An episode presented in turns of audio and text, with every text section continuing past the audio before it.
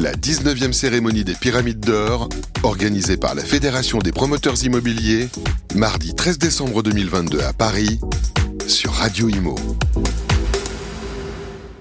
Ravi d'être avec vous pour cette belle cérémonie des pyramides d'or de la Fédération des promoteurs immobiliers dans le 6e arrondissement de Paris. Et j'ai la chance d'être avec Arnaud Michel Courty. Bonjour. Bonsoir. Vous êtes fondateur de César, donc promoteur immobilier, et vous venez de remporter le prix des premières réalisations euh, pour un beau projet, un projet qui s'appelle Verso, qui est situé euh, à Nantes. Donc c'est une résidence euh, qui comportera donc 14 Est-ce que vous pouvez nous, expliquer ce beau projet? Oui, merci. Alors effectivement, nous, venons d'être euh, lauréats euh, de, cette pyramide d'or euh, jeune, jeune réalisateur. Donc, euh, César a été créé il y a quatre ans et nous sommes un promoteur travaillant dans les centres-villes. Voilà, c'est ce qui guide notre intervention. Et à travers cette intervention, ce qui compte particulièrement, c'est l'intervention sur le contexte.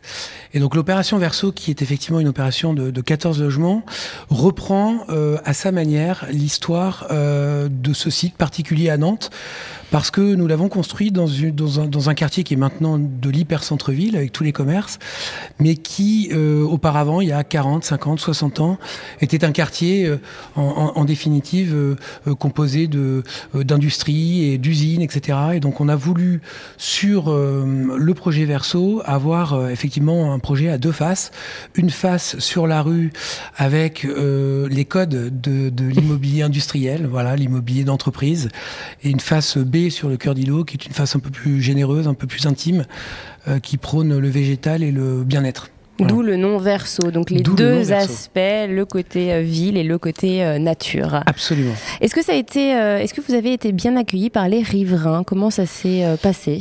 Alors, on, a été bien accueilli par les riverains. C'est une intervention de, de fine couture urbaine, c'est-à-dire qu'on vient s'implanter entre deux bâtiments existants c'est assez chirurgical. C'est très chirurgical.